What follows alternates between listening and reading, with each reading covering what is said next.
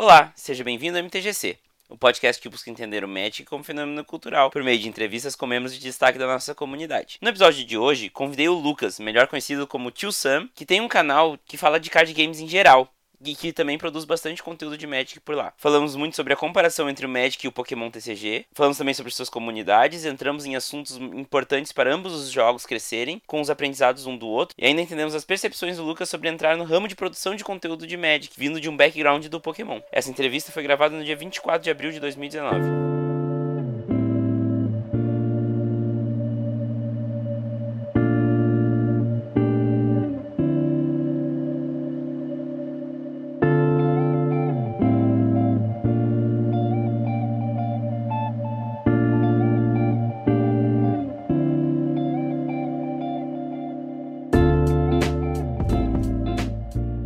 Do MTGC e quer ajudar o projeto a se manter vivo? Agora você tem duas opções para fazer isso.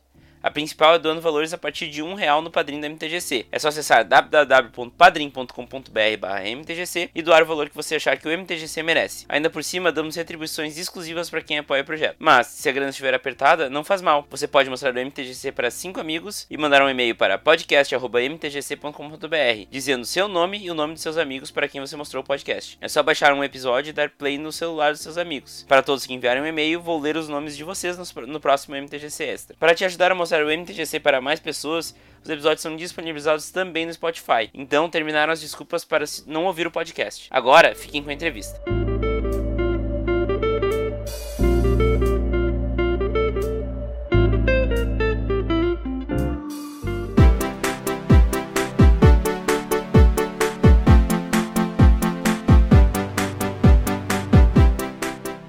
Boa noite, tio Sam. Seja bem-vindo ao MTGC. Muito obrigado por aceitar o convite e disponibilizar teu tempo para essa conversa.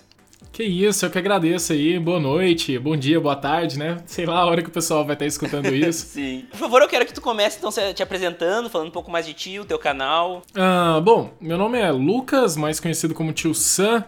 Eu faço vídeos para o YouTube, produzo conteúdo no geral para a área de card games envolvendo Pokémon já tem um certo tempo, acho que em torno de quatro anos aí que eu tô mexendo nessa área. E o meu foco, na grande parte, por mais que eu queria ter um canal de Pokémon assim em si, o meu canal acaba que acaba. Ele é um mais pro lado do Pokémon TCG. E eu sempre gostei muito de card game, desde a minha infância eu joguei vários card games, então é algo que eu sinto uma liberdade e confiança de falar, um conteúdo que eu gosto de produzir, então acabou que sempre foi envolvendo e isso acabou agregando muito no canal. Acabei é, não fazendo uma divisão correta na produção de conteúdo, produzindo muito mais coisas de card game. E eu acho que fidelizou isso daí. Acabou que a galera do card game me abraçou, gostou do conteúdo. E hoje é o meu carro-chefe. É legal, né, que foi mudando e moldando, né? A ideia inicial foi passando até chegar ao que tu tem hoje. Mas pra gente ir mais a fundo, assim, na tua relação com o Magic, eu queria saber de início, então, onde tu se criou, de onde tu tá falando agora qual a tua ocupação e como o Magic entrou na tua vida? Eu sou de Goiânia, moro em Goiânia. É, eu estudei engenharia civil, no momento eu não atuo nessa profissão, embora eu tenha voltado a estudar. Nesse momento estou estudando segurança do trabalho para pegar aí uma segunda informação de engenheiro. E aqui eu comecei a jogar o Magic em si foi muito tempo. Foi a primeira coleção que eu joguei de Magic foi Flagelo. Era na época de uns decks iniciais ali também de Pokémon que eu tava começando a entender um pouco mais do que é um card game competitivo. E aí eu peguei e me interessei pelo Magic porque na loja que eu jogava, Solo Sagrado em Goiânia, ela tinha mais jogadores de Goiânia, de Magic. E aí, o pessoal, né, foi me interessando ali para querer jogar esse outro card game onde tinha mais pessoas.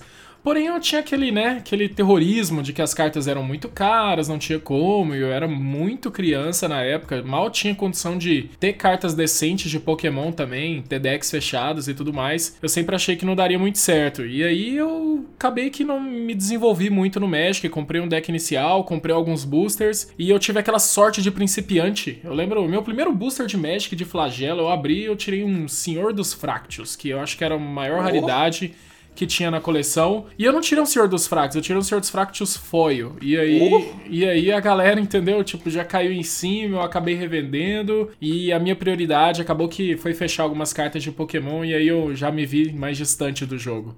Aí eu fiquei muito tempo sem jogar Magic, mas muito mesmo, só casualmente. coisas mais amadoras, mas eu sempre tive aquela amizade da loja, sabe? Cada um tá jogando o seu jogo, acabou, bora comer uma pizza, bora sair, aniversário de alguém. E essa comunhão entre comunidades de card game para mim foi algo muito tranquilo desde sempre. Então, eu tinha amigos que jogavam todos os jogos e isso ia me envolvendo sempre que eu tinha um tempo livre para aprender outro jogo, eu começava a aprender esse outro jogo. Depois, eu fui voltar pro Magic a me interessar, a estudar, a tentar ver alguma coisa, literalmente na época de Selesnia, ali que veio Selesnia pela primeira vez com Tragtusk, com Restoration Angel, e mas eu montei montei o deck, montei o deck inteiro. Eu lembro que, tipo, eu gastei uma nota nos Gideons que tinha ali.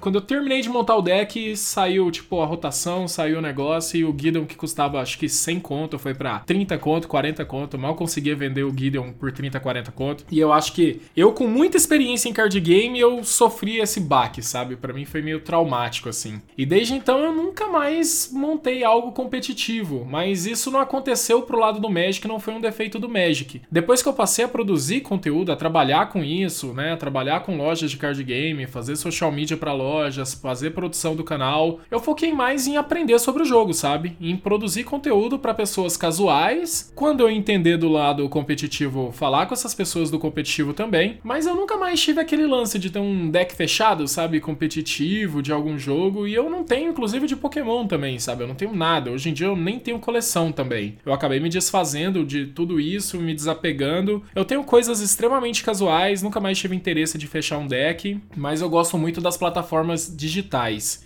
porque elas me ajudam a produzir conteúdo. Então, tanto na conta do Pokémon Seja Online lá, assim, eu tenho uma baita coleção, e no do Magic Arena eu também estou começando aí uma baita coleção para poder produzir conteúdo sobre o jogo em si. Mas eu não, não tenho, sabe, tipo uma volta assim, não tenho uma grande experiência em nada, é tudo muito superficial. Mas é um jogo que eu sempre gostei bastante, sempre quis aprender bastante, mas eu acho ele difícil, ele tem muitos pontos, sabe? Uhum. para você realmente poder falar que você masterizou esse jogo, entendeu bem o jogo, é, muitas coisas, muitas linhas de regras é muito complicado, não é tão simples assim. Claro que a parte primária, essa daí eu, eu tô ok, essa daí eu dou conta de conversar, entendo tudo é tranquilo isso daí para mim. Mas a minha experiência, a minha interação com o Magic é basicamente essa, como começou, fui ali, foi indo evento, joguei um FNM aqui, um FNM ali. Eu joguei, tive a oportunidade de jogar um GP na minha vida, nunca joguei o formato Modern, fui jogar um Modern, acabou que por uma vitória eu quase consegui passar pro Day 2. Porra, parabéns! é uma puta de uma conquista, né? Tipo, Passar pro Day 2 é muito difícil, agora na época, Na época era um pouco mais fácil, né? Hoje em dia eu acho que tá mais difícil, porque acho que na época se você fizesse 6-3 você ia pro Day 2, e eu fiz 5-4 hum. no torneio. Sim. Não, mas porra, 5-4 no, no GP é fantástico. Parabéns mesmo, tipo, mesmo. Poxa, obrigado. Foi com Monohead, assim, não sei, a galera vai ficar meio. Tem uma galera aí que não gosta muito, né? Tem essa rixa interna aí do México, mas era o que tinha tempo, né? Claro. Um formato tão complexo como, como o Modern, com tantos decks diferenciados, não tinha como estudar tudo aquilo. Eu tinha que cuidar do meu roteiro, jogar só o meu lado e, e é isso aí, seja o que Deus quiser.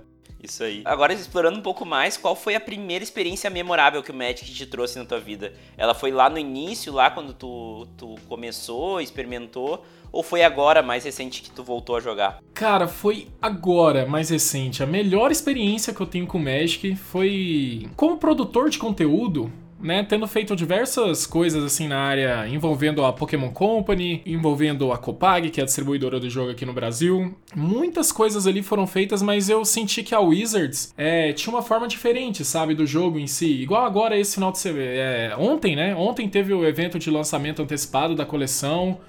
É, eu fui um dos convidados e agora eu já acordei com um e-mail ali avisando que, tipo, agradecendo pela participação no evento, meio que dando uma certa recompensa ali, sabe? Eu acho que é sempre um lado muito bem tratado. E eu senti que eu fiz uma coisa meio que histórica, sabe? Eu tenho como algo histórico um momento muito memorável para mim, que foi quando eu tive a oportunidade de jogar o pré pré-release, que no Pokémon as cartas vazam de uma forma mais fácil, né? Acaba que a gente não tem uma coleção mundialmente, né? Não é igual o Magic que quando agora vai sair Guerra da Centelha, sai em todos os países. Acaba que as cartas, o Japão tem mais ou menos uma coleção antecipada sempre. Então quando vem para nós a gente já sabe, não existe um grande spoiler nem nada. É, existe só uma diferença de field, de metagame.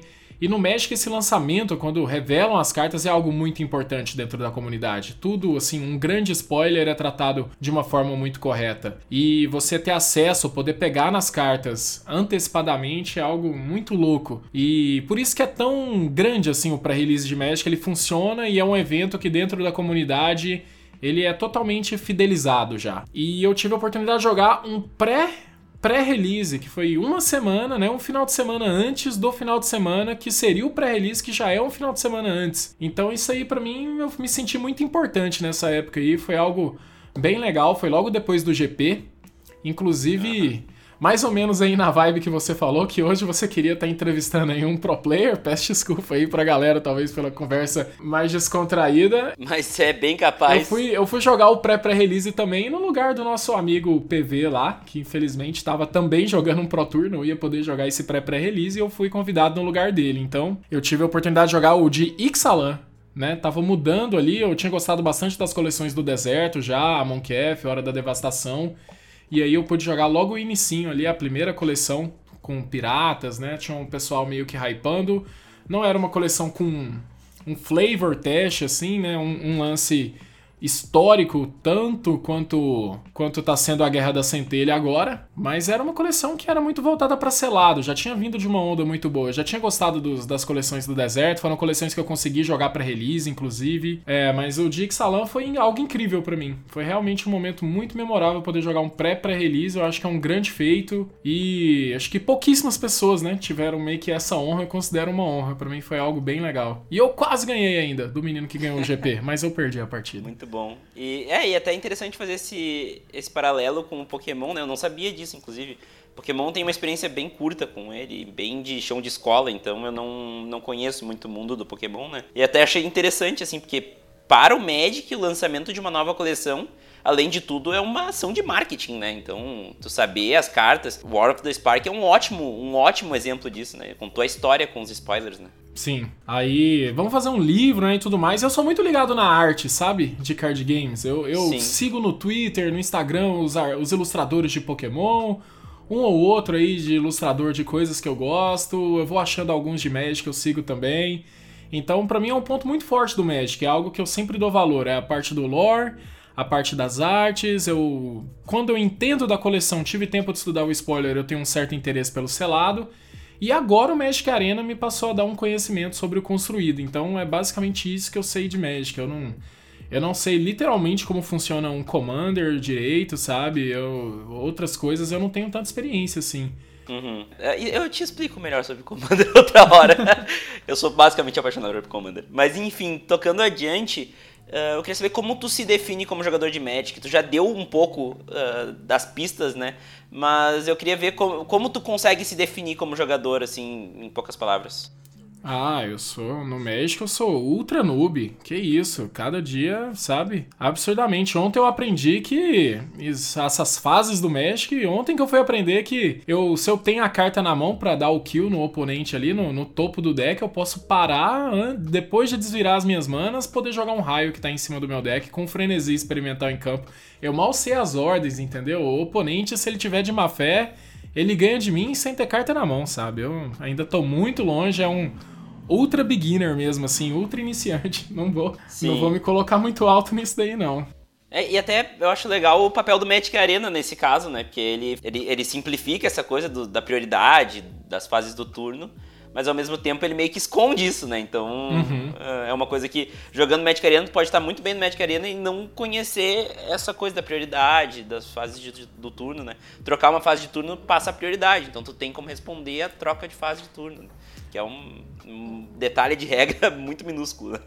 Isso que você tá falando eu acho massa, porque é algo que tá assim, superficialmente, né? Ali falando da, dessa parte mais técnica. Mas eu gosto da parte mecânica disso também. O quão difícil é, sabe? Às vezes uma pessoa, ela joga muito bem em Magic Arena, mas se ela for sentar numa cadeira de uma loja, às vezes ela pode ter problema com embaralhar o deck sabe? Tipo, são, são várias coisas assim. É, o Magic tem algumas cartas que dão busca, né? Hoje em dia no formato, fazem alguma coisa. O Pokémon é extremamente exagerado. Todo turno você vai buscar, todo turno você vai embaralhar o seu deck. É, várias e várias cartas que fazem cartas da sua mão embaralharem no deck. Então, essa mecânica ela é mais difícil, sabe, ainda, porque ela te deixa muito mal acostumado. Que você clica numa carta, acontece alguma coisa, mas na verdade você tinha que estar tá fazendo um monte de coisa dentro de campo. Isso influencia tempo, né? Você tratando de torneios competitivos, você vai acabar empatando partidas, não vai conseguir finalizar partidas que você estava bem, você não vai conseguir é, terminar ela a tempo ali, porque você está muito lento, fazendo várias coisas. Essa parte mecânica é o que eu acho que o card game físico nunca vai perder. Mas o, o, online ele tem um papel introdutório que ele é insubstituível, na minha opinião. Com certeza. Bom, e qual é o papel do Magic na tua vida? Poxa, o Magic é o maior card game né, do mundo aí. Eu acho que é um jogo muito bem feito, muito bem elaborado. É, acho que passou por um momento delicado, taticamente, na época do formato onde eu tava começando a jogar ali, né? Onde tinha a nave, agora até esqueci mais uma Kaladesh? nave. Kaladesh. É, era o Heart of Kiran? Heart of Kiran, isso. O cóptero do contrabandista que foi banido. É, onde teve que passar por vários banimentos, né? Acho que é uma parte meio assim, para quem trabalha com jogo, tem que produzir conteúdo, deve ser algo meio triste, passou por alguns banimentos e claramente uma falha técnica ali da equipe de estratégia, né, em si, que é, o papel deles é, é, descobrir esse tipo de coisa. É, o Magic ele criou um novo setor de design justamente por causa do desastre que foi o T2 de Kaladesh. Que, olha, acho que foi oito bans e oito bans no T2 era, é uma coisa de uma raridade, assim, incrível. Acho que a última vez tinha sido em 2010 e antes disso em 2003, sabe? Tipo, negócio muito difícil de acontecer, até para público de Pokémon que veio por causa do, do Tio Sam aqui. É uma coisa extremamente rara. Eu, eu, jogando mesmo, eu nunca tinha visto e foi, foi um desastre mesmo. uhum. E assim, a equipe estratégica na, na produção das cartas mesmo é até a mesma empresa, viu? Que faz dos dois jogos, é uma empresa japonesa lá, se não me engano, chamada Cratchers. E eu acho interessante ver isso, sabe? Por isso que eu acho que é muita ligação, assim, é muito tranquilo. Eu gosto muito do ambiente competitivo em si, sabe? Do, do Organized Play. O do Magic agora eles estão mudando o nome ali, né? Pra essas áreas mais de esportes e tudo mais. E o da área do Play Pokémon chama, chama Play Pokémon, né? A área do, do Pokémon. Bom, até progredindo aqui um pouco mais, eu queria saber de ti, inclusive é, um, é uma pergunta que eu acho que é importante, porque tu vem vendo o Magic de fora e entrando recentemente, que é como tu vê o Magic no futuro, né? Depois de tantas mudanças, nós até tava falando sobre isso agora, como é que tu vê o Magic no futuro?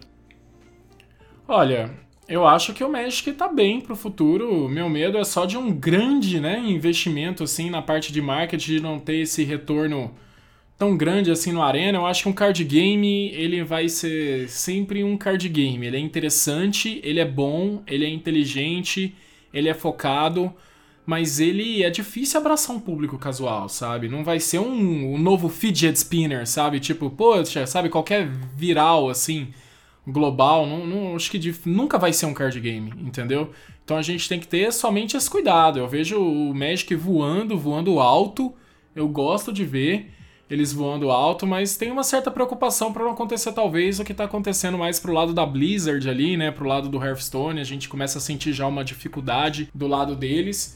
Eles que começaram com o card game físico ali, né, do World of Warcraft, foi um dos card games que eu joguei, inclusive. Esse card game até consegui pegar um um top aí na América Latina, ranqueada aí. Eu cheguei a ser top 8 América Latina de World of Warcraft no card game. Mas quando teve a mudança pro Hearthstone, eu não senti tanta firmeza assim, apesar do jogo ser bonito. Hoje com o Magic Arena, sabe, era tudo para mim que que precisava, assim, é um card game onde eu me encaixo. E o Hearthstone eu acho que ele é divertido, mas nunca tive tanto interesse assim. Mas as propagandas, né, a campanha massacre toda aí da Wizards em cima disso, tá muito bem a Wizards, mas meu medo é de acontecer qualquer erro nisso daí, sabe? Não ter o tanto público, não ter tanto retorno. Eu vejo, talvez seja pela minha comunidade, né, em si, tá mais próximo de brasileiros, e o brasileiro não é tão acostumado assim a a gastar dentro de jogo. Eu vejo até produtores de conteúdo não querendo é, investir o seu dinheiro no Magic Arena. E eu acho que é muito importante, sabe? Pra gente manter isso, pra gente ter um jogo saudável, sabe? Pra continuarem desenvolvendo esse jogo, que na minha opinião é maravilhoso. O meu medo é de acontecer algum erro nessa parte, sabe? Ter dado um all-in de tipo pra lucrar infinito, pra virar um grande viral, pra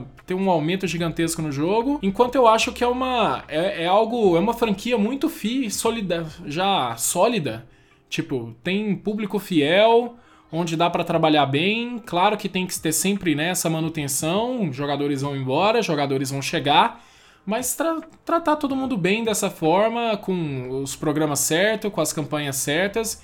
E não fazer um investimento querendo angariar uma grande quantidade de jogadores novos, que eu acho que isso é impossível, infelizmente, para qualquer área de card game. Essa é uma grande frustração minha como produtor de card game, que às vezes a gente sonha que vai ter, né, um público aí de milhões, um número muito grande, mas ele é limitado. A gente tem que aprender a trabalhar com o público, que é um público apaixonado, mas ele tem um limite ali. Então a gente tem que aprender a trabalhar com o número que tem, que não, não vai ser algo tão grande assim. E eu tô posso dar meus pequenos exemplos como produtor de conteúdo, mas o meu grande medo é de, né, tô aqui falando como se, né, poxa, será que o pessoal da Wizards está sabendo trabalhar? Eu vou ter que dar uma aula para eles, um coach para eles? Sim. Jamais, sabe? Mas o, o rolê é mais esse, entendeu? Posso estar muito distante da realidade do que está acontecendo, mas a gente pensa que não, mas a, a, Blizzard está aí, né, cara? Demitindo 90% dos seus funcionários, tudo dela provavelmente uhum. aí caindo por água abaixo. Hearthstone, algumas pessoas falando que tem fãs apaixonados, nunca cairia o jogo. O jogo já tá dando sinais aí, né, de que vai ter uma, uma queda violenta de tudo envolvendo ele. Uhum. É, o próprio Artifact que chegou aí também tentando fazer alguma coisa, mas a os anúncios do Magic Arena massacraram o jogo por tudo e o jogo mal saiu do desenvolvimento. É esse tipo de preocupação minha só do Magic do futuro. Eu acho que ele tem que investir sim em plataforma digital. Eu acho que ele tem que sim investir em coisas onde pessoas invistam não muito tempo para entrar nesse modo competitivo, porque senão cada vez mais vão ter menos pessoas jogando algum evento competitivo em si, disputando, e isso não é muito interessante, na minha opinião. É, eventos aqui no Brasil tem que ser modern, entendeu? Na maioria das vezes, se quiser que tenha uma grande quantidade de jogador. E eu tenho essa certa preocupação que o Arena realmente vingue e consiga trazer o formato né, construído como algo inteligente, algo que as pessoas queiram jogar em torneios grandes como um Magic Fest, né, hoje em dia. Bom, para finalizar então essa parte da entrevista, eu quero que tu me descreva descreva aqui o papel cultural mais importante do Magic para ti. O papel cultural do Magic, eu acho que ele envolve muito a parte física, sabe? Da carta ali. Eu acho que ele é um. Algumas pessoas, né? Tá, a gente tem sempre hobbies, né? Que vão levar a gente a certas distrações, né? Às vezes em momentos difíceis, em momentos complicados. E eu acho que o hobby do card game ele acaba te abraçando de um jeito muito massa, que você consegue se isolar num, num mundo, conversar sobre esse assunto e passar por momentos bons, se divertindo. O Magic tem diversos eventos aí já fixos, né? O Open House, o Draft, o, na, nas noites de draft, até esqueci o nome do evento de draft, vai dar aquela carta nova da cidadela do. É o Draft do Weekend, não? Draft Weekend, isso. Né, tem o Open House, tem o FNM, essas coisas eu acho que socialmente falando, elas não têm preço, sabe? Acho que a comunidade do Magic já foi muito criticada por ser uma comunidade tóxica. Eu acho que todo mundo, né, onde tem sei lá, se, se tiver 100 pessoas, eu te garanto que não importa onde, nem todas as 100 pessoas vão, vão te agradar. Mas eu acho que isso é muito bom, sabe? Porque o pessoal, às vezes, não importa muito o que, que você faz, onde você trabalha, você consegue interagir ali com o grupo e é um grupo fiel, um grupo que acontece. Eu dou muito valor nesse tipo de hobby, nesse tipo de ação, nesse tipo de comunidade.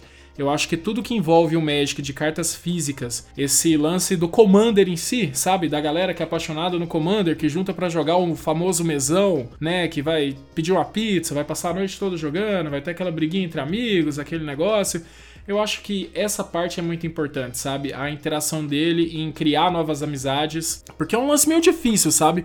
Eu tenho meio que um ranço. Eu não sou tão velho, mas eu, eu me sinto meio idoso, assim, de alma, sabe? Eu falo isso para as pessoas ao meu redor que, cara, como é difícil fazer novos amigos. Acho que tem quatro anos que eu não faço um novo amigo que sabe? A vida vai passando, você vai ficando sem tempo. E o card game é algo que muda, sabe? Esse tipo de coisa. Às vezes você passa um momento legal, a pessoa te ajuda, algum negócio. Quando você vê, você tá fazendo eventos culturais ali que você não imaginava estar tá participando, tipo indo numa festa de aniversário de alguém que você conheceu há alguns meses, sabe? Saindo pra, pra comer com algumas pessoas, se divertir, jogar. Essa parte de interação das cartas reais, na minha opinião, ela não tem preço. E aí é importante porque uma certa porcentagem desse pessoal que começa no digital vai acabar migrando para as cartas físicas. Então, isso daí tudo para mim é muito importante. Isso para mim é maior do que tudo, sabe? Maior do que ser um pro player de de Magic, tá lá ganhando esses pontos, tá lá, tá lá, sabe, ganhando dinheiro. Essa parte para mim ela ela não tem preço, é ela que vale a pena. A pessoa deve investir no Magic não por, pelo preço do papelão em si,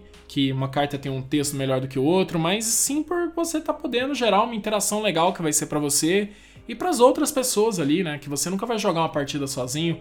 É o momento ali dos dois tentar sempre ser uma pessoa agradável, que isso eu acho que é a grande né, grande fantasia e a grande, grande ápice do card game em si. É, inclusive eu, eu, brinco que o Magic Arena ele é tanto um produto quanto uma, uma, uma promoção de marketing, né? Que leva pessoas novas ao jogo. Inclusive eu, eu acredito e daí é eu falando, na minha opinião, que o Arena pode até morrer, mas o, o, o, papelão não morre, sabe? Tipo, já tá aí há 26 anos, sabe? então, lógico, tudo pode morrer, tudo pode dar errado e o, o papelão morrer, mas eu acho muito mais difícil o papelão morrer do que o Arena.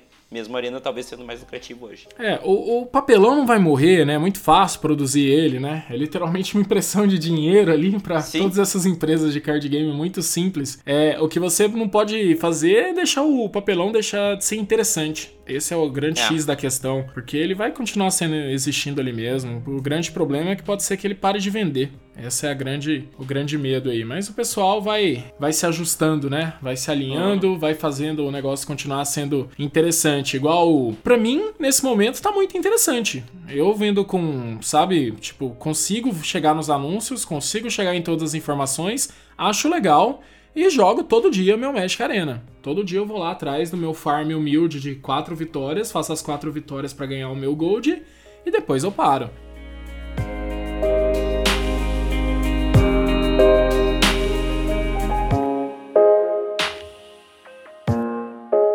Bom, Tsan, então vamos para os assuntos mais técnicos do jogo, um negócio mais bola rápida, ping-pong, né? Eu quero começar perguntando qual é a tua cor preferida. Olha, o deck que eu, gostei, eu pensava que eu gostava muito do branco, eu gostava muito do verde e eu nunca senti muita atração pelo azul e pelo preto, mas recentemente jogando pelo Magic Arena, eu me sinto muito confortável jogando com as cartas vermelhas. Hoje eu diria, sem dúvida alguma, que minha cor preferida é a vermelha. E com qual cor ou qual cores tu juntaria essa tua cor preferida? Ah, eu acho que. Putz, ela tem que ser uma combinação favorável ali. Não, não, faz a combinação que tu quiser. Ah, eu acho que seria o branco, o vermelho com branco, seria mais pra esse lado do Boros aí. Mas apesar de eu não me identificar muito assim, mas a cor que eu juntaria provavelmente para fazer uma boa fusão seria o vermelho e o branco. Então tá. E tu tem uma carta que seja a tua carta preferida? Putz, que pergunta complicada, velho. Olha, tem umas cartas que eu acho insana, tem umas cartas que eu acho muito roubadas, mas putz, uma carta preferida? Ah, eu Pra mandar aquela resposta boa, para ganhar likes aí, vou, vou nas icônicas, né? Sei lá, põe, põe um raio aí, vai do vermelho, né? Uma mana 3 de dano, é isso aí. Conseguiu um raio forte no, no Magic não, Fest? Não fui no Magic Fest, ah, não mas foi no Magic caramba, Fest. eu queria muito ter ganhado aquele raio, sem dúvida alguma. Achei muito, muito lindo aquele raio. Quando eu fui nos, nos, nos GPs, ainda eram GPs, putz, eu peguei só aquela onda de promo ruim. Eu lembro de ir no GP do, de de Porto Alegre aí e deram, né, o, o dragão Progênitos. lá. Pois é, e antes era tipo uma carta super foda que tinham dado no do ano anterior. Aham. E aí eu só fui pegando esse tipo de carta, sabe? Nunca ganhei uma carta num GP top assim. Quando dão uma carta top eu não tô lá, eu fico grilado com isso. Dou essa má sorte Sim. aí. E tu tem um formato que seja teu formato preferido? Ah, sem dúvida alguma o T2. Eu sou a favor da renovação automática, sabe ali. Vai, joga, ama, apaixona, na hora de rotacionar, rotacionou, paciência reaprende, compra de novo, joga. Eu acho que o construído, ele, ele tem um estudo ali é, interino, sabe? Tá sempre ali funcionando. É algo saudável. Apesar de todos os defeitos que aconteceram na época de Kaladesh, eu acho que é o formato a se jogar. É o que o grande estudo por trás da Wizards tá, tá ali por trás e quer que você jogue, e eu acho que é o interessante de se jogar. É, eu vou dizer que eu, tirando o Commander e os formatos limitados, que são, assim, far away, eu, eu gosto muito do T2 também. Eu acho o T2 acessível, por mais que a galera fale o contrário. Eu acho que tu consegue fazer um deck meio junk ali e se virar, entendeu? Tipo, Uhum. E ir aumentando. Bom, tu já me disse que não joga Commander, que tu não conhece muito de Commander, mas tu tem alguma criatura lendária que talvez te, te levasse a fazer um deck de Commander dela? Putz, uma criatura lendária. Poxa, o, o- eu sou muito fã do Ajani, viu? Minha figura favorita do Magic é disparado o Ajani. Eu sou fãzaço do Ajani. Eu tenho uma carta gigante aqui do juramento do Ajani. Aham. Eu acho ele muito louco, mas ele, ele não ele é um Planeswalker, né? Não, não vai ser uma criatura lendária. Não é, né? Não, não é. Não tem, é, na real, tem alguns Planeswalkers que tem a criatura lendária que vira Planeswalker, mas ele é o Gideon no branco, né? Então não é. Ele não tem a carta que é criatura ainda. Entendi. Bom, então uma criatura lendária pra mim, cara, que eu acho massa, aquele. Eu gosto muito do Commander do- dos gatinhos lá. Como que chama aquele. É o Árabo. O Árabo também eu acho interessante. Eu gosto toda dessa linha de felino. Eu acho muito massa. É, tu gosta do Ajani, né? Sim, sim. Eu acho que seria ele, seria aquele Commander que veio aí, o comandante do. Sim, é, o Árabo é o principal comandante daquele deck. Uhum. Ele é azul- verde e branco. E, e é, por, por fim, então, nesse, nessa sessão aqui de jogo rápido, qual foi o momento in-game mais engraçado, divertido ou marcante que tu te recorda? Ah, acho que foi no GP, cara. No GP acho que eu conversava com o cara o tempo todo, assim, nas partidas. E o cara via que eu era um cara do Pokémon, ele, tipo, ficou muito à vontade, assim, foi jogando. E acabou que na hora que eu ganhei o segundo game, ele já ficou meio preocupado. E aí foi ruxando, ruxando, ele fez as jogadas certas. Eu acho que eu tava respondendo tudo certinho, jogando tudo certinho. Só que tem hora que, né, a sorte cuida, né? É um card game, não tem muito o que fazer. E aí eu precisava só comprar uma coisa, não comprei, passei pra ele, ele começou a me dar dano, precisava comprar, não comprei, passei pra ele. Eu falei, bom, esse é meu último turno, você já conseguiu fazer tudo, beleza? Só preciso comprar um negócio. Você, vou comprar um negócio aqui, você confia que eu vou comprar? Pedi pra ele abençoar meu deck, tocar meu deck e tal, aí beleza, ele pegou, tocou, aí eu virei a carta, era a carta que eu precisava pra ganhar, cumprimentei ele, estendi a mão pra cumprimentar. Ele ficou meio bravo assim, aí foi, foi isso aí, foi muito bom. Foi o finalzinho ali do, do GP. Muito bom. Muito Poderia bom mesmo, ter sido a gostei. minha win na in, né? Assim, pra entrar pro Day 2, Sim. mas infelizmente foi só o pra me tirar ali do 50-50. Tava Ah, 4x4 só pra terminar o torneio positivo e não negativo. Ótimo. É, é um histórico legal de ter ali no, no Planeswalker Points ali, é bem legal. Eu queria ter esse, esse histórico de main event. Eu, eu tenho isso? Eu nem sabia que eu tinha isso. Sim, Cara, no sim, Pokémon tem isso lá no Player, mas eu não sei se se eu logar na Wizards ali tem isso, sabe? Sim, tem, tem. Inclusive, se tu, tu tem teu número de DCI? Olha, hum, não, decorado não, sem dúvida alguma. Tá, não. mas tu tem em algum lugar? Ah, se eu logar lá na- no site da Sim. Wizards, com certeza eu acho, né? Acho que Então no tu Magic abre- Arena deve ter algum lugar também que mostra, Isso. não sei. É o mesmo, é o mesmo login do Magic Arena, se eu não me engano. Tu É, o mesmo login. planeswalkerpoints.com. Até tô entrando aqui auto, junto aqui pra te dizer se é isso mesmo. É, é, Magic, é planeswalkerpoints.com. Lá vai ter todo o teu histórico de jogo. Entendi. É bem legal, inclusive, eu adoro isso. Eu tenho uma vitória sobre PV. Olha aí que da hora. É, que é bem antiga, na real. Pré-release de retorno rápido. Da hora, da hora. Eu ia abrir 3-0 nesse torneio aí do GP. Eu perdi pro menino que fez Porra! top 8. Porra, parabéns mesmo, Eu sério. joguei mal, é- abri 1x0, depois eu deixei ele com 1 de vida, não fiz 2x0 e abri 3-0. Aí eu pegou, virou o jogo pra mim, ele com 1 de vida, depois ele ganhou de novo, aí foi embora. Aí já foi só fracasso. Aí do 2-0 eu já fui pro 3-2, pro 2-3. Aí depois que eu fui me recuperar. Aí eu fui pra selva, depois que eu fui pra selva foi um abraço, entendeu? Dentro de leitura competitiva, aí eu não saí mais da selva. É, mas o- é legal porque, tipo, tu nunca tinha tido tanto contato com um Magic tão competitivo, né? E. É, eu nunca tinha jogado Modern mesmo. Nunca. É isso, porra, e daí tu chegou lá e fez 3-0 de primeiro, porra. Não fiz, né? Quase. Era um sonho, É. Quase. mas não, não rolou. Mas tá excelente já, porra, muito bom.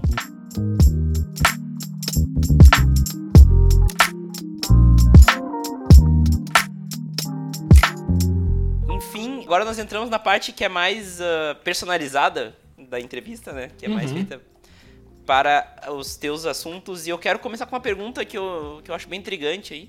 Que eu acho que a galera do teu canal vai gostar de saber, que é qual é a relação entre Magic e MC Bin Laden? A relação entre Magic e MC Bin Laden. Putz, eu acho essa música essa esse mashup, uma masterpiece, sabe? É um clássico realmente da MPB, que é essa música chamada Shake It Bololô, feito por um artista aí chamado AOM, no qual eu não sei quem é, não sei o seu nome, apenas admiro o seu trabalho. É uma das músicas mais incríveis que eu, que eu conheço aí do YouTube. E eu trabalho como DJ em, em, em assim, tem um tempo já que eu não trabalho como DJ, mas eu trabalhei por uns três anos, quase todo final de semana discotecano, então eu já tive banda, já trabalhei com produção musical, então eu tenho uma certa noção de música e eu sempre fui apaixonado nessa fusão em si. É uma música que eu amo muito. E é o começo da música ali do MC Bin Laden falando que é o lado mal contra o lado bem, sabe? Tipo, vai ter a luta. Eu só quis jogar basicamente essa partezinha que, né, tem a galera que tá esperto ali, tá de olho na guerra, ninguém é bobo não, é o lado mal, o lado bem. E joguei ali ó, minha, minha banda preferida, que é o Blink-182, todas as minhas redes sociais praticamente envolvem 182, meu canal chama Tio São 82. E aí eu coloquei no início ali uma guitarrinha do Blink, fiz uma fusão assim que, sabe, um mashup que eu achei que foi incrível, ficou muito massa. E eu falei, meu, eu vou aproveitar isso. Então já tem o TS, que eu brinco muito. Falo que o meu TS não é de Tio Sam, que o meu TS é de Taylor Swift. Aí eu coloquei o Shake It Off ali da Taylor Swift, Sim. meti uma guitarra do Blink ali no início que ficou bonita, eu fiz todo o negócio. A minha frustração é daquela música durar só 20 segundos, ela não tem uma versão inteira. E ela não existe é. mesmo, fui eu que fiz aquilo, então eu queria que aquilo tivesse mais tempo. Eu achei muito bom. Eu escutei aquilo, minha esposa escutou, achou muito bom e eu optei em não usar ela na minha abertura de Pokémon. Mas aí, quando eu fiz a minha abertura nova de Magic the Gathering, eu falei, agora ela vai. Ela foi engavetada, mas a, agora vou usar. Que eu também tava muito assim apaixonado pela música do Kingdom Hearts novo, 3.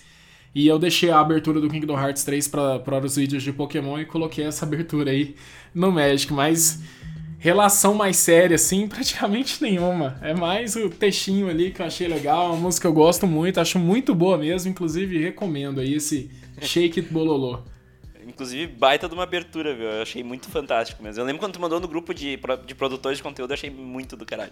Pô, que da hora. Agradeço aí. Eu sempre fui muito chato com essa parte, sabe? Atrás de templates, de plugin. Sempre fui atrás de fazer um trabalho assim, acima do que eu dou conta de fazer. Porque tudo que eu pego praticamente não dou conta de fazer. Eu vou ter que aprender muita coisa, testar muita coisa. E eu sempre dei muito valor para esse tipo de, de identidade visual, assim, do canal. Então, o máximo que eu consigo fazer ali, eu tô sempre indo atrás. É algo que eu acho que vira um trabalho fácil. Depois você faz uma vez, você pode reutilizar várias vezes. E é algo que eu agrego valor. Eu acabo que faço uma pré-seleção. Quando eu vejo, assim, alguém que deu um trabalhinho a mais para fazer algo, eu sei que aquela pessoa é um pouco mais cuidadosa. E é uma frase que eu uso muito, que é a gente tá aqui falando de várias coisas assim que nada mais são do que né, um hobby. E poxa, um hobby é uma paixão daquela pessoa, sabe? E acaba que é muito fácil você ter uma empatia daquela pessoa se você tratar o hobby dela com respeito. Então, eu falo muito cartinha, mas na maioria das vezes que as pessoas falam cartinha é para denegrir. Eu falo cartinha mais ou menos como um atalho, acho que é, todo mundo que escuta isso de mim entende. Mas quando as pessoas falam mal, sabe, pô, tá jogando um jogo de carta até hoje, será que esse jogo não é feito para criança? Não é não sei o que e tudo mais, e, e vai denegrindo. Quando você trata aquele hobby da pessoa, que a pessoa já às vezes sofre um preconceito em algum lugar da vida dela, de alguma pessoa, trata aquele hobby dela com respeito, ela se sente abraçada, é muito mais fácil dela te dar um abraço de volta, dela continuar naquele hobby. E aí você tá ligando com, sabe, pequenos detalhes que acaba que mantém uma pessoa continuando a jogar pequeno detalhe que acaba, sabe, que fixa uma pessoa no jogo, que faz uma pessoa conhecer outra pessoa no jogo. E eu acho que nesses pequenos detalhes, como eu não sei quais são os detalhes corretos, qual que é a, sabe, é uma cereja que tem que pôr no topo desse bolo, aí eu, eu vou fazendo as partes que eu acabo que dou valor. Então eu tento sempre dar esses, essas lapidadas aí, esse acabamento final, o máximo possível da minha parte. Sempre Pode tentar ter. dar aquele ar oficial, assim, sabe? O mais, mais próximo possível do que. Como seria se a Wizards fizesse alguma coisa? -huh. Sabe, no Magic the Gathering, mas de uma forma informal, já que eles talvez não possam fazer. Já que tá, sabe, como que seria se a Copag ou a Pokémon Company fizesse um conteúdo em português? Então, tentar fazer o mais próximo disso e colocando ali um pouquinho também do que eu gosto. E até eu queria pegar, assim, esse melhor dos dois mundos, que é o teu canal, né? E falar um pouco mais, comparar um pouco mais os dois, os dois, eh, os dois Pokémon, os dois, os dois, os dois card games, né? O Magic e o Pokémon TCG. Eu joguei, eu tive um contato muito curto, como eu falei antes, né, de chão de escola com o Pokémon. Eu, eu lembro que, como eu sou jogador de Magic desde 2013, então como eu eu cheguei num, com um background de Magic muito grande, o, o, Pokémon me pareceu muito raso. E daí eu não conseguia fundo. Isso, e eu digo que o Magic estragou todos os outros card games pra mim, né? Eu, eu respeito eles e sei que eles são legais, mas que pra mim, eu, eu não engoli o Hearthstone, eu não engoli o, o Pokémon, o Yu-Gi-Oh! quando eu tentei voltar a jogar, que ele é o meu primeiro card game, eu não consegui voltar a jogar. Então eu brinco, né, que o Magic estragou todos os outros card games, né?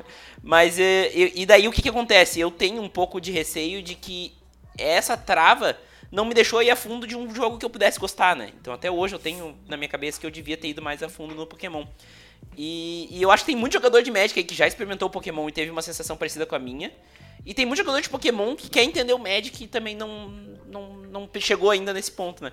E eu acho que tu é um dos melhores caras para explicar essa relação. Eu acho que não é simples, não adianta, sabe? Putz, eu gasto muito tempo, né, lendo ali no Magic e tudo mais. Eu acho que o Pokémon é um jogo mais automático, para você começar a jogar e já chegar, chegar jogando bem. Agora o Magic lançou um produto incrível, né? Esses Challenger Decks 2019. Eles são um pouco mais caros, mas são decks onde você vai aprender uma mecânica real de Magic the Gathering vai sair de lá com uma experiência boa, realmente entendendo o que é o jogo. Mas ele não vai ser aquela introdução rápida que você vai sentar na mesa sabendo zero e em 30 minutos vai sair jogando. O que acontece é que os decks iniciais de Pokémon, com esses 30 minutos, eu acho que você sai de lá sabendo jogar, sabendo um pouco mais da, da interação com o jogo, no qual vão ter algumas coisas que você vai assimilar mais fácil. Uma coisa é você olhar para a pessoa e falar que, olha, é como se você fosse um mago aqui, entendeu? E as cartas são seu feitiço, e aqui a mana é o seu poder que vai aumentando de acordo com o tempo que vai passando. A outra coisa é você falar que, cara, é igual o filme, lembra do filme do Pokémon, anime do Pokémon, jogo do Pokémon? É tipo, sabe, é uma assimilação muito maior. O Pokémon tem essa extrema vantagem, sabe? E é outro ponto também que o Yu-Gi-Oh! acaba tendo por ter um anime, né, muito nostálgico, hoje em dia não, nem tanto mais, mas que é algo que sempre foi um card game, né? No mangá, no anime e no card game em si, tudo ali sempre foi muito bem mostrado. Então o Magic acaba que, sabe, falta o Homem de Ferro ali, entendeu? Quem que é o Homem de Ferro? Pô, o Ajani é um Homem de Ferro ali, o Jason é um Homem de Ferro, a Liliana. Mas acaba que é muito dentro do mundo ainda só do Magic the Gathering. E isso dificulta um pouco uma certa aproximação. Nessa parte o Pokémon tem uma baita vantagem. E aí o cara começa a estudar e falar que, bom, eu gosto de jogar o Magic porque o Magic é um torneio competitivo onde dá dinheiro, onde é um torneio que dá muitas pessoas, é um formato com muitos decks, é um jogo onde o braço te recompensa mais, o seu a sua experiência e o seu nível no jogo vai te recompensar não vai ser tanta sorte. Aí hoje em dia a gente não tem mais tanta essa vantagem para quem estuda um pouco mais, sabe? O Pokémon hoje é um jogo que te recompensa muito se você é um bom jogador. O seu treino, ele vai recompensar o seu treino. O Pokémon ele envolve menos sorte, eu diria. Porque você tem. Você vai fazer tudo. Muito provável que você vai fazer tudo. Muito difícil que você vai depender de um top deck, sabe? Assim, para jogadas chaves durante toda a partida. Você vai comprar muita carta, vai dar alvo em muita coisa, vai buscar tudo que você quer. Cada turno vai poder fazer a resposta exata do que, que o seu oponente fez no turno passado dele. E eu dou muito valor no, na premiação em dinheiro. Eu acho que a gente gasta muito dinheiro com papelão, que é um papelão que vale centavos, sabe? Tipo, eu não tenho os valores assim de, de Magic, mas se for para comparar com Pokémon, deve ser algo muito próximo, por mais que envolva direitos autorais, talvez ilustradores mais caros uma equipe estratégica maior. Mas a Booster Box de Pokémon, que vai até subir de preço, o preço dela tabelado era R$ 189,90, o preço de custo dela é pouco mais do que R$ reais. Então a gente, tá, a gente tá falando de, sabe, uma coisa que custa R$ reais e, e, eu tenho quase certeza que o do Magic, sabe, se eu jogar alto, vamos colocar que é o dobro, o preço de custo de uma Booster Box de Magic deve ser uns R$ reais, entendeu? Para ser vendido ali em torno de uns 500 reais. Ah, vai lá, bota um pouco mais de logística aí, mas né, nada de muito grande, né? Nada de muito considerável. É, eu acho que não. Inclusive pelo acabamento das cartas de Pokémon, né? E pela simplicidade uhum. das cartas de Magic, eu acho que, uhum. sabe, deve ser bem próximo disso mesmo. Tá aí uma coisa que a Wizards tem que aprender, inclusive com Pokémon, né? Eles têm aprendido, né? Acho que eles voltaram é. muito. Essa coleção mesmo da Guerra da Centelha, acho que é incrível, né? Eles colocarem um Planeswalker por booster é algo bem interessante. Pokémon já teve algumas coleções que queriam uma pseudo ultra rara em cada booster. Eu acho que o jogador de Magic ele não tá muito preocupado com foil. Então tá tudo Sim. bem, sabe? Na real, o jogador de Magic não gosta de foil, né? É, a Wizards Padrão. fez essas coisas de Masterpiece, né? Essas meio que ultra raras aí. Foi algo legal para colecionador, algo que abraçou o pessoal de uma forma legal. Outras pessoas não gostaram tanto, então o Pokémon tem muito disso. Eu acho que chega até a estragar, entendeu? Sim. Porque você tem uma, uma carta com 50 centavos e a mesma carta custando 250 reais. Depende do seu pimp como que você quer jogar. Para falar das partes ali de torneio, é porque às vezes a gente fica assim, né? Ah, mas o Pro Tour é algo muito da hora. Aí a gente fica assim, tá, mas você tá buscando ganhar pontos para jogar o Pro Tour? Não, nunca vou jogar o Pro Tour.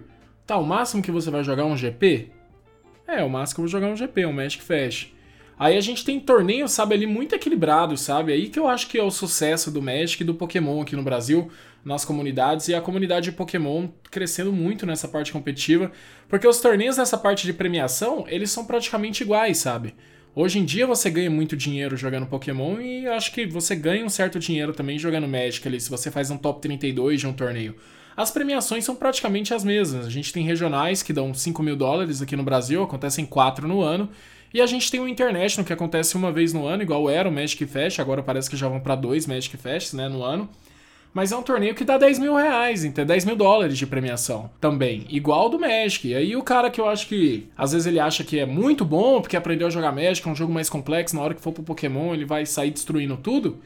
Eu acho que esse cara, ele tinha que ir, sabe mesmo, e jogar, sabe, e participar. Porque, pô, eu acho que deve ser muito difícil ganhar um torneio de Modern, entendeu? Valendo 10 mil dólares. Mas ele sabe que tem um torneio que os decks custam mil reais e tem 800 jogadores. E, pô, vamos jogar a galera do Pokémon, cara. Facinho de atrapalhar, sabe? Também dá os mesmos 10 mil dólares, entendeu? Um deck é mil reais, nem vai ser 3, 4 mil reais igual um deck de Modern. Essa parte é muito massa, sabe, dos jogos. Eles começam a se enfrentar, a se debater numa competição saudável. Que, assim, a gente tá com saudável, uma forma saudável de discutir qual card game é melhor, qual card game é mais rentável, qual card game vai me dar, sabe, um, um, um gosto melhor pelo competitivo, sabe? Onde que tem uma comunidade onde eu vou gostar mais, só que você começa a disputar cada vez mais com valores muito altos.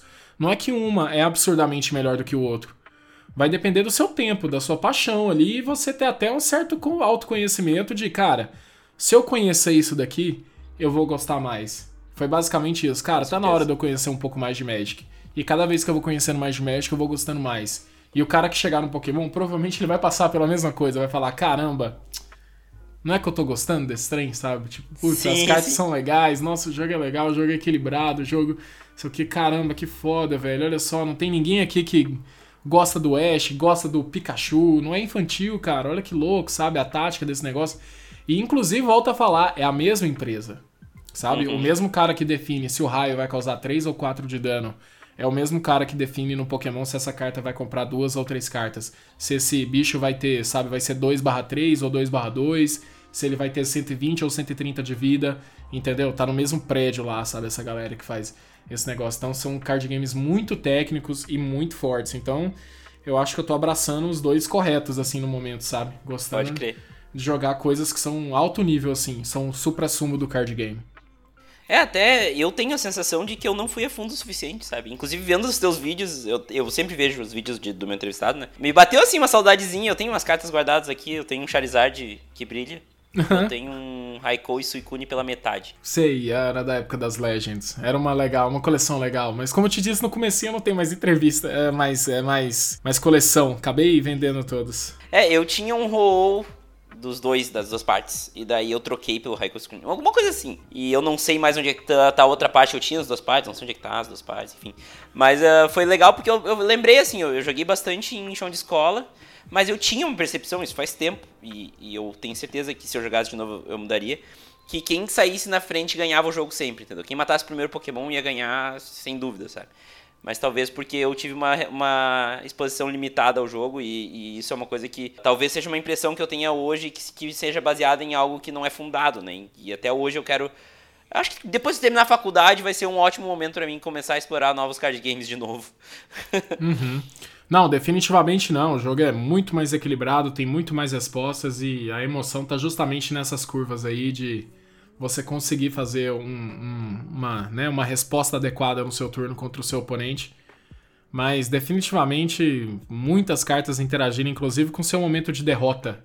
É uma mecânica que eu acho que falta no Magic. Eu não sei se já teve algum dia, sabe? Cartas com efeito muito brokens, mas poxa, você só pode usar essa carta se você tiver menos ponto de vida que o seu oponente. É uma mecânica que eu acho muito interessante que, teve Faithful Hour em Dark Ascension, eu acho. Que era.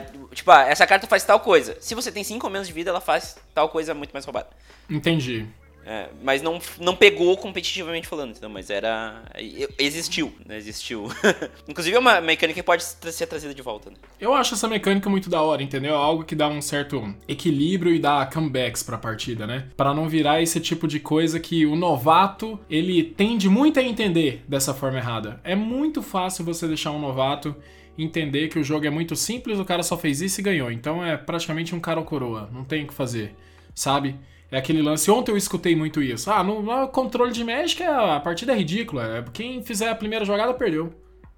Basicamente isso, então não tem muito o que fazer, sabe? Você faz a primeira jogada, o cara vai te controlar e acabou, pronto. E a partir daí você perdeu porque você fez a primeira jogada. Só que por que que, tipo assim, qualquer pessoa que estiver escutando isso vai falar para mim, isso tá muito errado, é muito absurdo. Da mesma forma que, tipo, qualquer coisa desse tipo assim, superficial, eu vou falar que, cara, é absurdo, sabe? Claro, claro que claro. não é superficial desse jeito, no controle, quem fizer a primeira jogada perdeu. Pá, sabe? Se você não fizer isso contra tal deck, você vai perder 100% de certeza. Cada partida é uma partida, tem diversos roteiros. Às vezes a gente pega uma partida muito parecida com a outra, a gente começa a ganhar um certo roteiro dependendo do tempo que a gente treina. Mas essa é a graça do card game. A gente às vezes não anota mentalmente, não dá conta de contar todos os turnos, tudo que aconteceu de uma forma ali de um log, mas eles são sempre muito versáteis, né? Ali muda muita coisa, tem todo um dinamismo ali por trás das cartas, não vai sempre acontecer a mesma coisa. Claro, não, até, até o que eu disse, né? Eu é a graça depois... do card game essa, né? Velho? É, né? Tipo...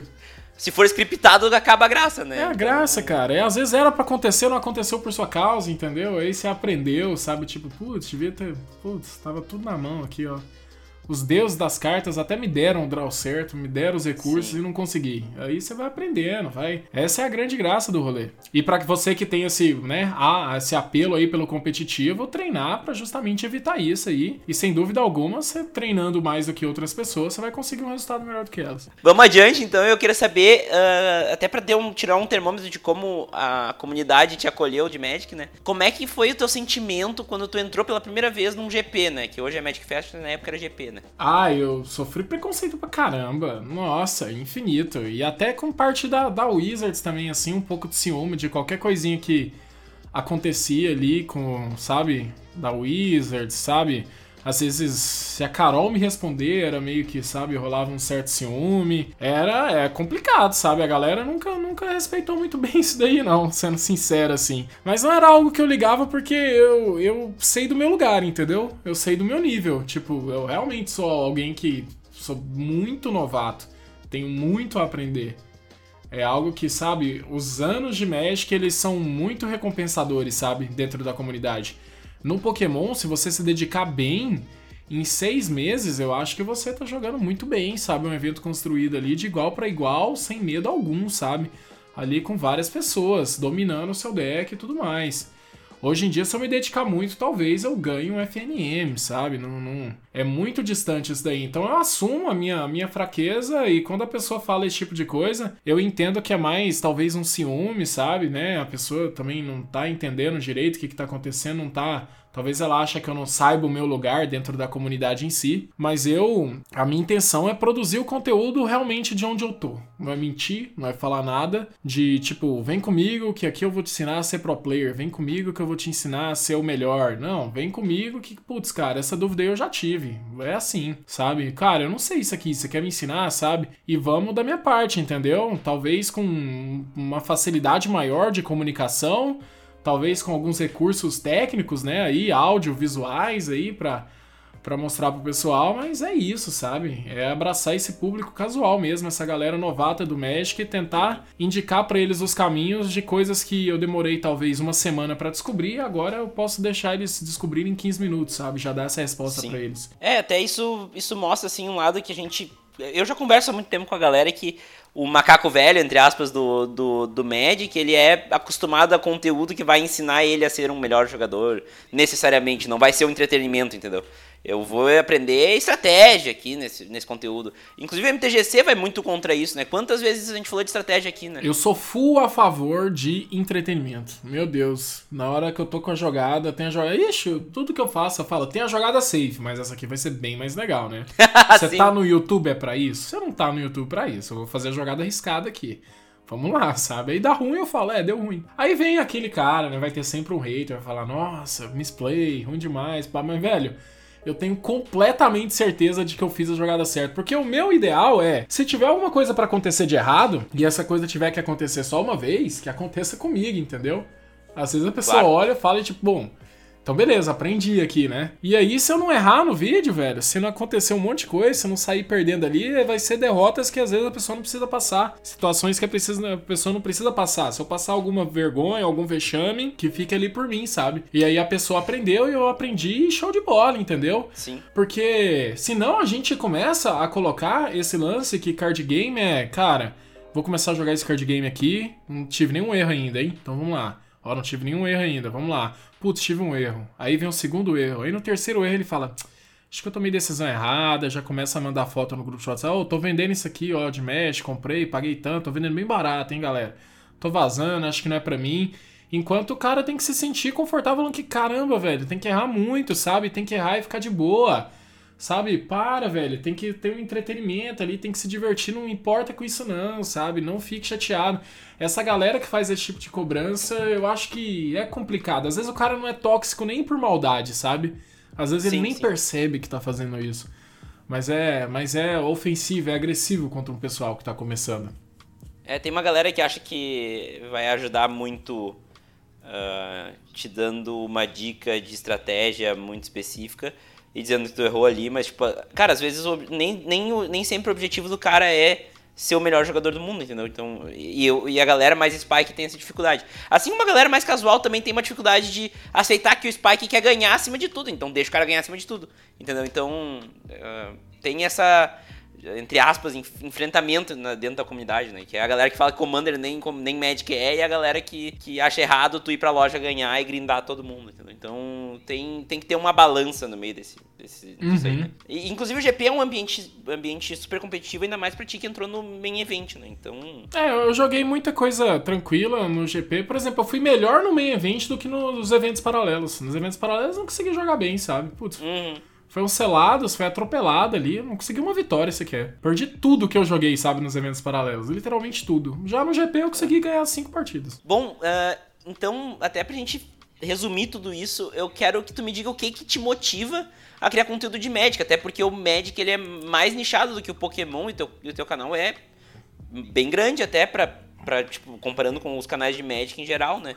Então, o que, que te motiva a criar mais conteúdo de Magic? E eu tô vendo que tu tá acelerando cada vez mais a, a quantidade de conteúdo de Magic no teu canal. Eu gosto muito de card game. Eu tenho... Eu não, eu não faria algo que eu não consumiria, sabe? Eu, há muito, muito tempo eu vivo falando isso. E eu sempre gostei muito de card game. Eu joguei mais de 10 card games na minha vida. Eu tenho muita experiência quanto a isso. Questão de coleção, sabe? Questão de guardar, aprender como que funciona tudo isso. E eu gostaria muito muito de ser uma pessoa do card game. É um grande sonho meu, assim, que se tivesse, sabe, se fosse para dar certo, de ser essa pessoa do card game. Eu não tenho. Nem que fosse da parte é, de produto, sabe? De review mesmo, casual. Dar um review casual do que, que é cada produto, fazer uma sinopse, qual o público-alvo. É, nunca é o meu objetivo ser um pro player de Yu-Gi-Oh!, de Magic de Pokémon, sabe? De Hearthstone. Olha lá, eu ali, ó, fiz top 8 América Latina Hearthstone. Ó, oh, topei no YCS, topei no Magic Fest, topei no International de Pokémon. Não, sabe? Eu acho que inclusive isso é. Seria um baita tiro no pé, entendeu? Meu objetivo não é esse. Meu objetivo é ter essa noção básica, superficial de todo mundo de todos os jogos e que já é suficiente para tirar a dúvida de, poxa, 90% da comunidade de cada um desses card games, entendeu? E pegar e trabalhar com isso e ser um produtor de conteúdo de card game. Eu gosto muito de Magic, eu tô numa fase que eu tô gostando de produzir o conteúdo pro Magic. E eu tô arriscando, sabe? Tipo, enquanto eu tenho fôlego, enquanto eu tenho tempo de ter um canal do YouTube, eu tô arriscando, sabe? Se, se der certo, se o pessoal consumir, se vira esse pessoal mais clássico, mais casual, vai ser, vai ser interessante, sabe? Agora, o público competitivo eu sei que eu não vou aderir, a não ser que ele consuma um conteúdo de unboxing, algo mais neutro, né? Onde não exige uma análise muito técnica minha. Mas eu acho que não foge muito disso, sabe? A minha grande paixão de card games. Eu gosto tudo que envolve card game. O jogo de tabuleiro que tem carta, eu geralmente prefiro. Amo a maioria dos deck building games, sabe? Joguei praticamente todos e joguei quase todos os card games de renome mesmo. Eu gosto muito disso. Eu queria ser um youtuber de card game, porém o card game não é atrativo o suficiente para várias pessoas e é uma grande frustração minha. Mas uhum. é um tipo de hobby que eu amo, que eu gosto, que eu respeito.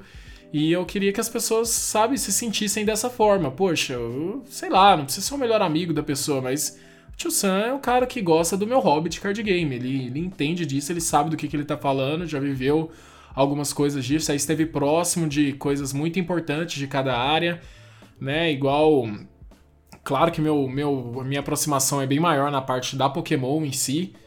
Né? Já tive a oportunidade de, poxa, trocar uma ideia com o presidente da Pokémon, sabe? O, Porra, o japonês, entendeu?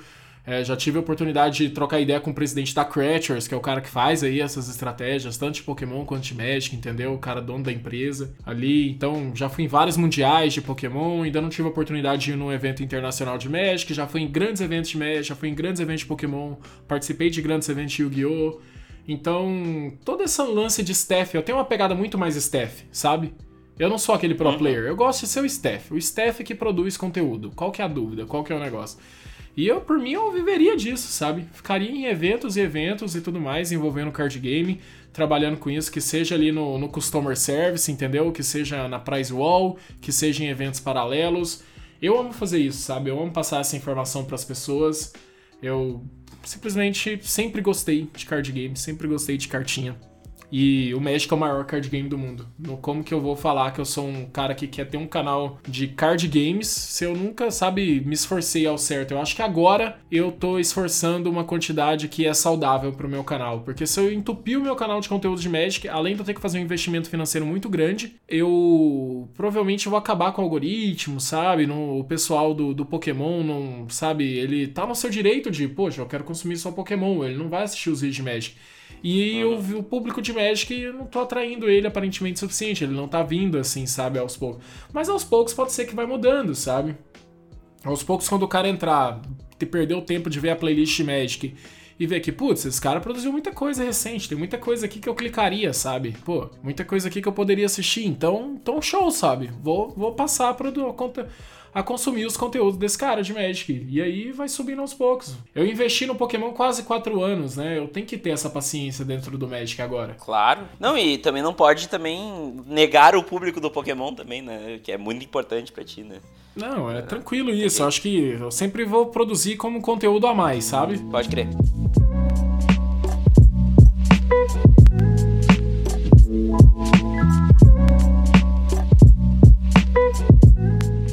Bom, tio Sam, uh, eu acho que nós chegamos aqui na, na parte final, nós já falamos bastante e, e, bastante conteúdo de muita qualidade.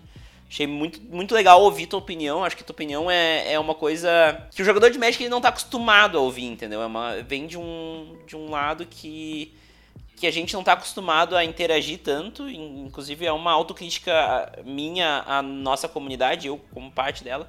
Acho que a gente não olha tanto pro lado, né? Pro, pro amigo card gamer e eu acho que é muito legal ver as tuas percepções de alguém que está entrando cada vez mais a fundo na comunidade. Eu quero dizer aí pra galera que é ouvinte do MTGC, uh, ah, dá uma olhada no, no canal do Tio Sam, ele vai ter bastante conteúdo sobre, sobre Pokémon, mas, cara, tem muito conteúdo de Magic e eu fiquei olhando e fiquei meio vidrado no teu conteúdo, então eu recomendo bastante aí pra galera que é ouvinte do MTGC, inclusive porque a galera do MTGC não é tão competitiva, então é um público que vai curtir teu conteúdo, acredito. Putz, vocês gostarem de unboxing, velho, eu tô dando meu máximo para gravar todos os produtos de Magic The Gathering que são lançamentos ali, para dar um review real para você ver, um produto em português, sabe, conteúdo em português. E, velho, eu só espero que o pessoal não tenha um certo preconceito, sabe? Tipo, às vezes eu posso estar produzindo o melhor conteúdo de Magic do Brasil, não tô falando que é o caso, mas se eu tivesse, às vezes o cara olha e fala: "Ah, não, hum, nem sei quem é, não é a galera do Magic" não, tem uns negócios de Pokémon aqui no meio, não vou fazer, sabe? Tipo, simplesmente, sei lá, dê uma chance, não, não tenho preconceito. Veja lá de uma forma casual. É, eu comunico no canal muito parecido com o que eu tô comunicando aqui com você. no podcast, eu não tenho muita diferença, eu converso desse jeito, eu, eu sou muito sincero e eu tento, sabe, explicar as coisas de uma forma mais tranquila, mas eu não sou um nível alto, sabe? Não venho me abraçar como um pro player, talvez achar que eu sou um cara muito grande, muito gigante, muito importante, que eu não sou. Eu sou um cara casual que talvez tenha uma ou outra facilidade e eu compartilho essa facilidade com você numa boa, entendeu? Qualquer coisa que eu souber. E eu acho que é isso que a gente tem que fazer como produtor de conteúdo. É isso aí, então, para finalizar aqui, eu quero te agradecer aí todo esse tempo que tu dispôs aí para nós. Tua, teus insights eu acho que são muito valiosos, principalmente pra galera da comunidade em geral que tem eu, eu incluso todo mundo que joga Magic e que está envolvido com a comunidade tem que tem algumas coisas que a gente tem que refletir uh, tem que dar chance para a galera dos outros card games. Eu acho que é importante para o próprio jogo né tu trazer públicos dos outros card games e também entender os outros card games. Acho que te faz crescer no próprio jogo. Então além de te agradecer eu quero te dar um espaço para te dar um recado final para a galera deixar tuas mídias deixar teu canal teu, tua Twitch teu padrinho enfim tudo que tu quiser deixar aí uh, a palavra é tua Beleza. Bom, eu tenho um plano de padrinho muito legal, que se vocês quiserem conhecer, o padrim.com.br barra é, muito provavelmente, tipo, você como não consumidor do meu conteúdo, você não vai querer me dar dinheiro de graça, me ajudar, mas eu faço meio que um sistema que é praticamente uma rifa. Então tem muitas pessoas que ajudam porque realmente gostam do canal e muita gente quer simplesmente participar. É um ganha-ganha, basicamente, o que acontece lá. Tem diversas premiações e com vários valores. Então, se você quiser fazer um investimento em card game e participar de sorteios legais, premiações legais, faça parte do meu padrinho. Por mais que você não goste, sabe que você está ajudando um produtor de conteúdo muito honesto, sabe? Muito muito dedicado ali dentro do card game, do Pokémon CG e começando aí agora no Magic. E na minha caminhada no Magic eu tive parceiros muito importantes. Tem pessoas que têm me ajudado bastante aí recentemente. Uma delas é o André Manente, do canal do Motivo. A gente conversa muito, troca muita ideia, um cara muito paciente comigo. Participa muito no meu canal, muitas gameplays, praticamente todas desse formato foram com o André Manente, que tá no canal agora. Vão começar a sair as primeiras gameplays sem ele lá. É, agradecer a Playground, agradecer a loja local aqui de Goiânia, Paladins, porque eles que me ajudam com unboxings para fazer esse review de produtos, que eu acho que é uma coisa muito interessante dentro dos card game. Eu não sei porque isso não é tão famoso aqui no Brasil, mas lá fora, tipo, bomba absurdamente, sabe? Conteúdo de unboxing. Que, poxa, é a parte nossa consumista, né, cara? É muito bom geralmente conhecer um produto, é muito bom ver booster sendo aberto e tudo mais. É não deixar de agradecer também a Carol, que tá sempre respondendo umas perguntas estúpidas minhas sobre regras e sobre o que, que eu posso fazer, o que, que eu não posso fazer dentro da comunidade. Às vezes, sei lá, eu pego um booster antes da hora e quero lançar antes da hora, tem que respeitar a data de lançamento, se pode, não pode. Então, o Cabrito Montes ali, o Vinícius Arcanjo, cara, muito, muito de boa também. É, o menino do Diário do Planalto, o Thiago, também sempre muito tranquilo. Todo esse pessoal sabe que eu já tive a oportunidade de falar no GP em si. O meu ex-chefe, que foi muito, muito participativo na minha introdução do Magic em si, me prometeu o mundo aí, me prometeu tudo. Acabou que não deu muito certo, mas agora tá voltando de uma forma da hora, de uma forma legal, que foi o Villadel. Então, todo esse pessoal aí, sabe, foi muito foi muito bom comigo nessa introdução do Magic, tudo funcionou até hoje, assim, né? Tive um certo incentivo por tirar as minhas dúvidas. Eu acho que com pessoas de muito renome, pessoas com calibre muito grande aí já dentro da comunidade. Então é por isso que deu certo, é por isso que eu consegui fazer várias coisas. Então eu sou muito grato a todas essas pessoas também. E todo mundo que chega lá, velho, com o coração aberto para consumir meu conteúdo de Magic, para me dar dicas novas, para me ajudar ou para tipo aprender junto comigo, para pegar essa caminhada aí, né, do básico, do noob ao extremo, uma pessoa que consegue conversar uma coisa ou outra, consegue dividir algo, eu sou extremamente grato e me aproximo normalmente bastante. As minhas redes sociais são todas Lucas Chussan, é, no Twitter e no Instagram. Eu interajo bastante nessas redes sociais. No Facebook eu sou praticamente inativo, tá? E, inclusive também no YouTube eu costumo não responder tanto assim no canal Tilsão82 e no Facebook Tilsão82. Recomendo as redes sociais, é Twitter e Instagram. Lá tem zero estrelismo. Eu não conheço uma mensagem no qual não tenho respondido. Então você vai ter 100% de taxa de resposta nessas redes sociais. Já nas outras ali, onde teoricamente né, tem mais números, são maior, eu já encontro um pouco mais de dificuldade, não me sinto tão confortável. É, eu faço lives, não tenho um horário fixo de lives, não consigo, mas se você me seguir nas redes sociais, quando eu tiver, você vai ficar sabendo. Então eu não consigo te falar aqui qual dia que eu vou estar ao vivo, qual dia que eu vou estar jogando Magic, qual dia que eu vou estar jogando Pokémon. Mas o meu canal na Twitch é o Tilsão82, twitch.tv, Tilsão82. Sempre que você for buscar as minhas redes sociais, se você quiser lembrar desse detalhe que não é Tiosan, igual, tipo, sei lá, a Carol me manda e-mail ela fala Tiosan com O. Eu, putz, cara, eu tô fazendo isso muito errado meu marketing. Se você lembrar que as coisas são Tiosan com U, você vai me encontrar de uma forma muito fácil em tudo que você buscar, qualquer rede social. T-I-U-S-A-M, só isso. E para quem tá em dúvida, é só abrir o artigo no mtgc.com.br que vai ter todos os links lá, é só clicar. Eu quero agradecer do fundo do meu coração, Lucas, foi do caralho a entrevista, muito mesmo, assim, eu curti pra caralho e foi uma lição para muita gente, eu acho que, que vai acrescentar para muita gente e, inclusive, essa é a última entrevista da segunda temporada do MTGC, temos mais um episódio e depois vamos tirar aquela, aquela mini folga, que não é bem folga, que eu trabalho pela próxima temporada. Daí depois em todo mês de maio aí. Mas muito obrigado, Lucas. Eu mesmo assim, do, do de coração. E até a próxima. Valeu! Que isso, eu que agradeço aí. Fiquem com Deus aí, todo mundo. Valeu pelo convite, Vinícius. Tamo junto e até a próxima, galera. Muita honra aqui estar nesse último episódio. E até a próxima temporada aí. Vamos acompanhar. É nóis. Abraço. Abraço.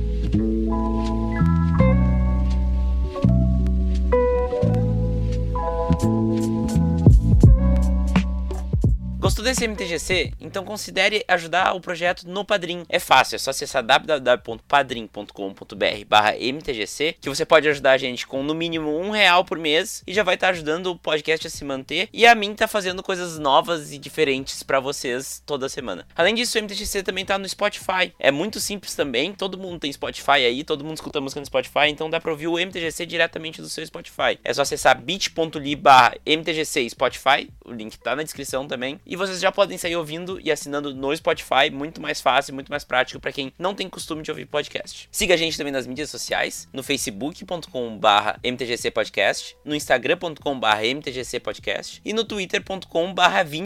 Todos eles aqui na descrição, porque meu sobrenome não é fácil, eu entendo vocês. Além disso, lembrem-se de avaliar a gente lá no iTunes. Quem usa o agregador da Apple, aquele padrão, dê cinco estrelas pra gente lá, que isso ajuda muito a divulgar o podcast para novos ouvintes. E por fim, mandem um e-mail pra gente em podcast.mtgc.com.br. É muito fácil e, fica, e eu fico muito feliz em receber cada e-mail com feedback. E espero vocês lá no e-mail, espero vocês nas mídias sociais, vamos conversar no Twitter. E é isso aí, até mais. Tchau!